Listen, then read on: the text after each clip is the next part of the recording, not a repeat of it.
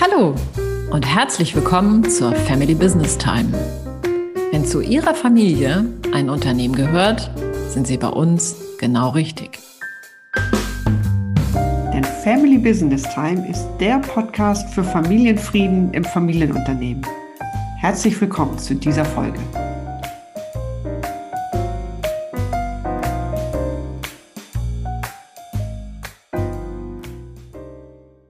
In unserer heutigen Folge, da spreche ich mit Anna Wenzel und Lukas Sommer über ihre Nachfolge bei dem Familienunternehmen Wenzel Schweißtechnik. Anna ist die Tochter des Firmengründers und ist gemeinsame Inhaberin und Geschäftsführerin mit dem nicht aus der Familie Wenzel stammenden Lukas Sommer.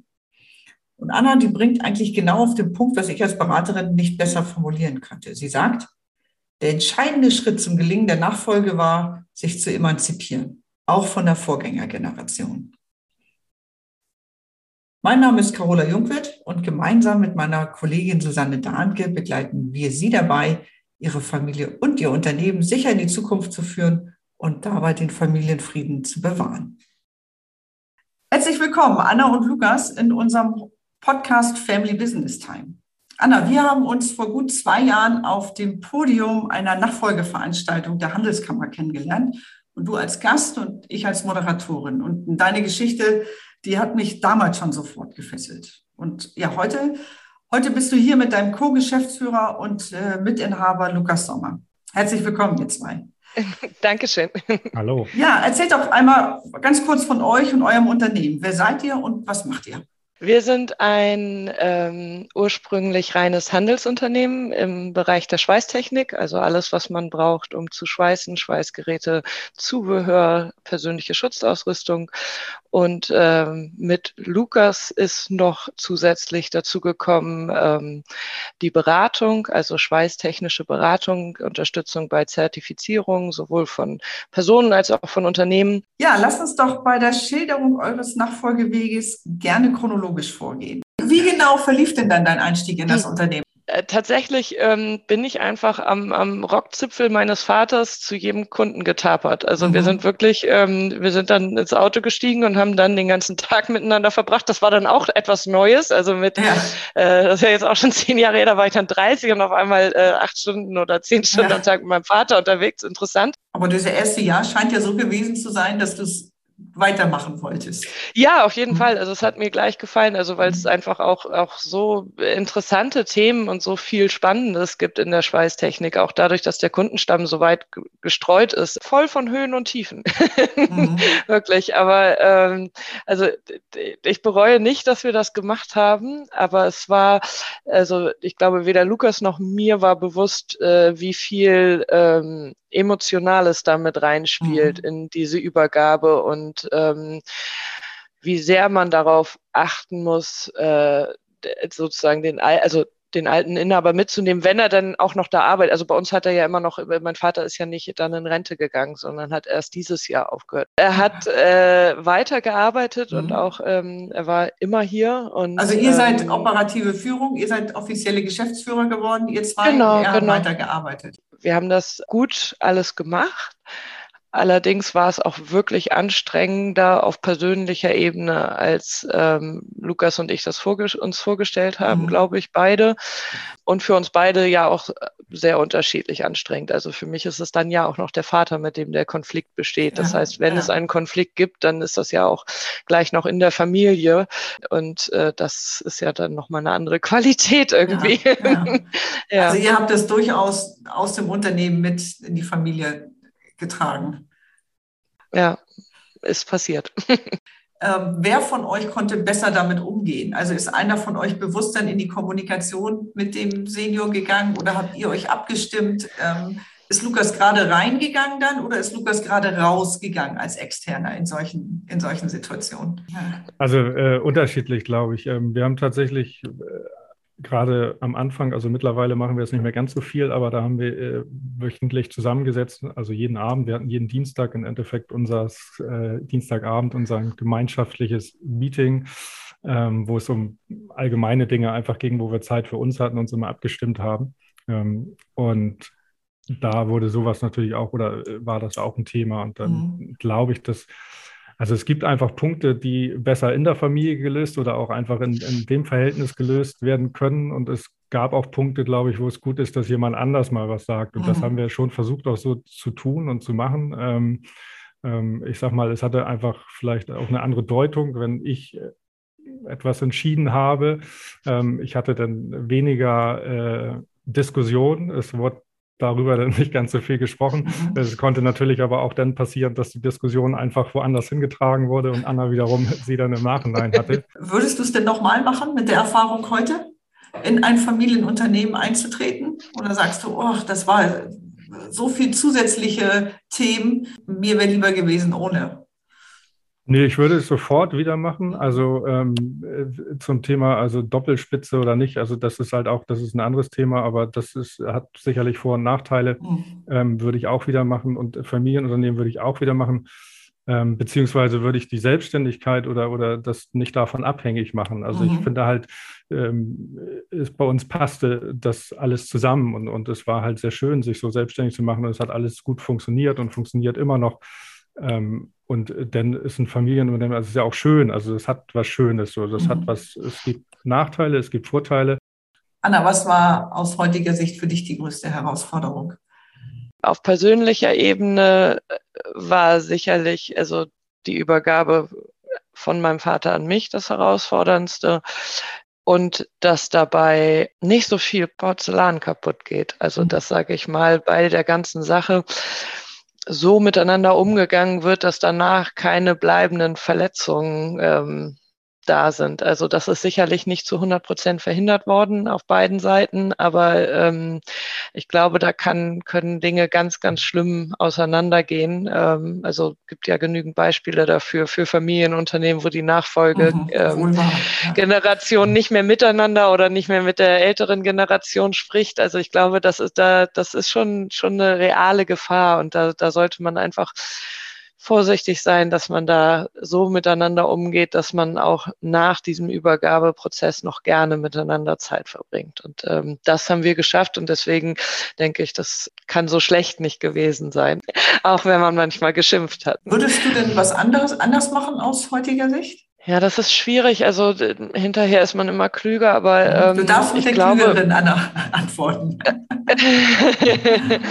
aber ich glaube tatsächlich, dass was, was, was wirklich gut war, war dieser, dieser Austausch, den wir immer dienstags hatten. Also ich mhm. glaube, dass das sowieso als, als Einstieg ähm, gut war, um sozusagen abzustimmen, welche verschiedenen Vorstellungen man so hat vom Ganzen und auch, sage ich mal, man, man selber denkt ja, man hat äh, immer recht. Also man ist ja auch ein bisschen überzeugt von sich selber und dann ist es manchmal auch ganz gut, nochmal äh, das eigene Verhalten wiedergespiegelt zu bekommen mhm. und vielleicht nochmal so Input zu bekommen, naja, vielleicht mit der Situation wie folgt umgehen.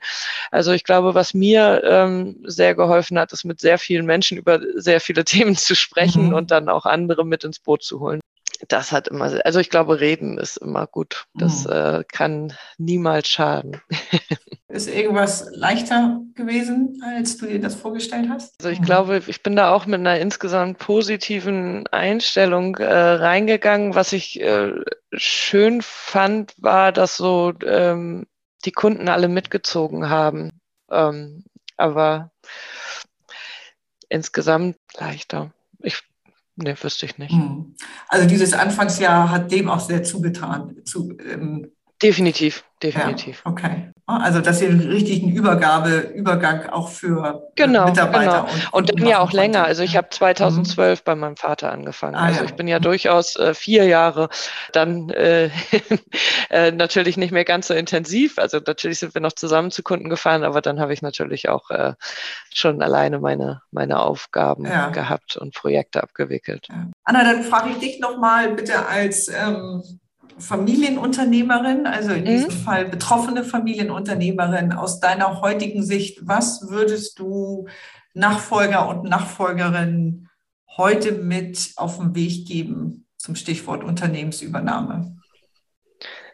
Also ich denke vorher sehr, sehr gut zusammensitzen. Also sowohl derjenige, der übergibt, als auch der, der übernimmt. Äh, die beiden zusammen, aber vielleicht auch in der größeren Familie, dass man sehr genau abklärt, was eigentlich die unterschiedlichen Vorstellungen sind.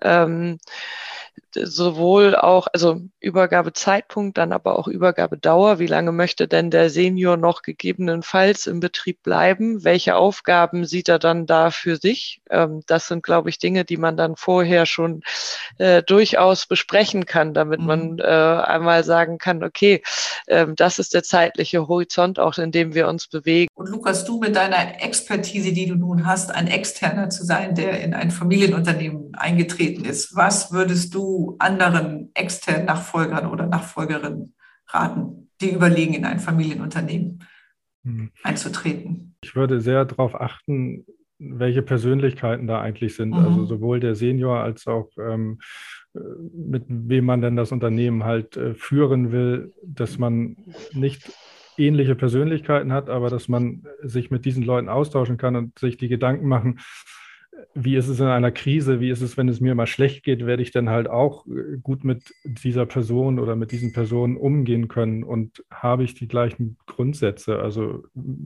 ähm, das sind, glaube ich, die entscheidenden Dinge. Also weil am Ende ähm, muss ich halt sehr eng dann mit einer Familie ähm, zusammenarbeiten und irgendwie tritt man ja auch bedingt in eine Familie mit ein. Also man ja. kann ja trotzdem einen gewissen Abstand halten, ähm, aber in irgendeiner Form tritt man da halt mit ein und muss auch diese Probleme mit sehen und verstehen und darf da nicht irgendwie die Augen vorzumachen. Ähm, andererseits würde ich aber auch jedem empfehlen, schon klare Verhältnisse zu schaffen. Also ähm, ich hätte jetzt schon ein Problem gehabt, wenn wir nicht äh, zu Stand X, also gleich von Anfang an, äh, die klare Regelung gehabt hätten, weil ähm, am Ende kann sich natürlich in einer Familie viel verändern und, mhm. und wenn man dann als Externer, äh, der steht, der dann vielleicht auch wieder mit außen vor ist, weil äh, ein Senior wieder eintritt und, und ähm, diese Geschichten gibt es ja auch alle. Ähm, das sollte man sich dann schon gut überlegen. Also es mhm. sollte dann schon äh, ein, eine klare Übergabe geben, egal äh, wie lang die ist oder wie lange der Senior noch mit drin ist, aber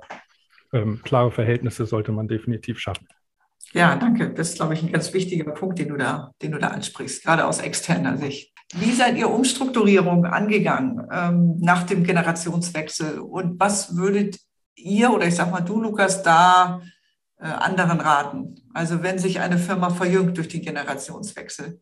Kommt natürlich auch immer ein bisschen darauf an, äh, welcher Generationswechsel das ist. Also ähm, die Frage ist, äh, wie offen der Senior oder die alte Generation auch für Neues ist. Also mhm. Äh, das ist ja auch ein bisschen eine Altersfrage. Also wir hatten jetzt, ähm, wo ich eingestiegen bin, also 2015, äh, da war ich Anfang 30 und äh, Kurt war 70 um und bei vielleicht. Ähm, da ist natürlich ja. schon eine relativ große Bandbreite dazwischen und ähm, da ist es so ein bisschen wie Anna auch angesprochen hatte, man kann nicht alles denn diskutieren. Also manche Entscheidungen müssen einfach getroffen werden, weil Verständnis dann vielleicht gar nicht mehr dafür da ist. Und, und ähm, also das ist dann vielleicht mhm. manchmal auch ein bisschen schade, weil man ähm, die Erfahrung dann, dieses Bremsen zum Beispiel, also häufig ist ja schön, einen Austausch zu haben mit, mit, mit jemandem, der dann viel Erfahrung mitbringt, ähm, aber dafür muss er halt auch noch ein bisschen Verständnis für das haben, was halt neu ist.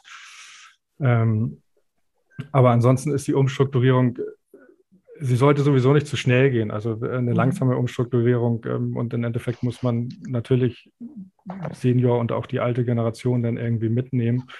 Ähm, und man sollte sich vielleicht, also ich habe halt gesagt, die größte Herausforderung ist die Zeit und es ging mir zu langsam. Ähm, die andere Seite ist natürlich auch äh, gebremst zu werden, äh, ist für die junge Generation ja auch nichts Schlechtes. Also ab und an äh, ist es halt auch ganz gut, äh, bevor man halt dann mal in die falsche Richtung läuft oder äh, es muss ja auch nicht die falsche Richtung sein, sondern nur die kurvige Richtung. Ähm, es ist halt auch ganz gut, dann vielleicht mal von die Erfahrung, die dann ein bisschen was widerspiegelt. Verschwendet ihr schon Gedanken an die Regelung eurer Nachfolge oder vielleicht so gefragt, was nehmt ihr euch aus dem Learning, aus diesem Nachfolgeprozess mit, wenn es bei euch mal so weit sein sollte? Also, wenn ich anfangen darf, dann, äh, also ich würde definitiv ähm, früher äh, übergeben als mein Vater, denke mhm. ich. Aber ich würde definitiv wahrscheinlich äh, schon mit 50 auch irgendwann anfangen, darüber nachzudenken, äh, mal mit weiten Augen äh, in die Welt zu blicken und natürlich mit Lukas zu sprechen, was er sich vorstellt. Lukas, wie sieht das bei dir aus? Was, was nimmst du als Learning mit für deinen eigenen Übergabeprozess? Ja, es ist halt immer, die einfache Antwort ist halt auch immer das rechtzeitige drum kümmern. Aber ich glaube, man kann halt jeden Unternehmer fragen und, und äh, das weiß irgendwie jeder und jeder sagt es. Und, und ich habe halt viele Kunden, die ich berate, ähm, die tatsächlich irgendwie gerade so um die 50, knapp über 50 sind und die jetzt alle sagen, ja, ich gucke jetzt und ich muss jetzt gucken. Ähm, wie doll sie das machen, weiß ich nicht so genau, aber am Ende mhm. ist es halt doch immer noch so, die haben halt noch viel Power und wollen dann doch noch anderes machen, eigentlich, als jetzt äh, ihren Nachfolger zu suchen. Ähm, daher logischerweise sage ich das halt auch rechtzeitig, aber ich weiß, das ist, glaube ich, nicht ganz so einfach und, und ist irgendwie die, die simple Antwort. Ja, liebe Anna, lieber Lukas, ich danke euch sehr für eure offenen Worte und die Einblicke, die ihr uns in euren Nachfolgeprozess heute gewährt habt. Und ähm, für heute nehme ich einmal wieder die Erkenntnis mit, dass miteinander reden ganz sicherlich hilft und ähm, dass auch klare und eindeutige Entscheidungen sowohl dem Prozess als auch euch als den Beteiligten im Nachfolgeprozess doch sehr geholfen hat. Vielen Dank. Sehr gerne. gerne. Kommen wir zum heutigen Inspirationsimpuls. Ja, weil Kommunikation auch in unserer heutigen Nachfolgeepisode wieder einmal eine ganz große Rolle gespielt hat, da möchte ich heute gerne auf einen der Evergreens der Kommunikationsschule hinweisen. Friedemann von Schulz und Thun. Und sein, seine dreibändigen Taschenbücher miteinander reden, die haben sich ja eigentlich zu einem sehr gut lesbaren Standardwerk entwickelt. Und sein Vier-Ohren-Modell, das ist nach wie vor ein großer Eye-Opener, auch und gerade für Unternehmerfamilien. Den Link hierzu finden Sie wie immer in unseren Show Notes. Wenn Ihnen diese Themen bekannt vorkommen und Sie sich mehr Informationen zum Thema Familienfrieden trotz Familienunternehmen wünschen, dann besuchen Sie gerne unsere Website familybusinesstime.de. Da können Sie sich direkt zu unserem kostenfreien monatlichen Meetup, das Unternehmen, die Familie und ich anmelden. Darin erfahren Sie, warum welche Stolpersteine in Familienunternehmen und Unternehmerfamilien auftreten und wie man diese auflösen kann. Wir freuen uns auf Sie.